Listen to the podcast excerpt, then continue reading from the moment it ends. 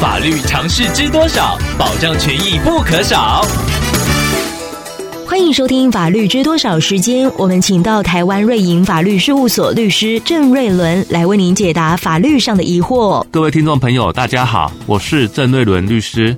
郑律师您好，听众朋友小佳透过官网留言板想要请问您，他的父亲之前开车出车祸，事后警方到场做笔录，由于双方当时都没有行车记录影像，没有办法准确的还原事发状况，因此初步判决是双方各负一半的责任。之后听众透过了路口监视器，在确认车祸画面之后，认为与对方先前的说辞有些出入，所以再次提出调解，调解。过程中，对方还是坚持要依照初判处理，最后不欢而散。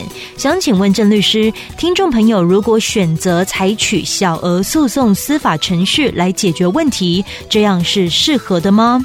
建议当事人可以先向高雄市政府交通局的车辆事故鉴定委员会申请交通事故原因的鉴定，然后一并附上路口监视器画面，还有警方的初判表给车鉴会。那车鉴会就会排定时间调查，并且通知听众朋友到场陈述意见。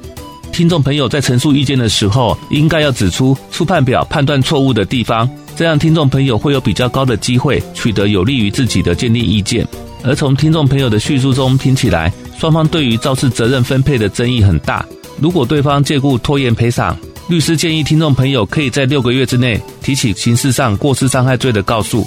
在检察官开庭的时候，再向检察官请求将本件事故送车鉴会鉴定双方的肇事责任比例。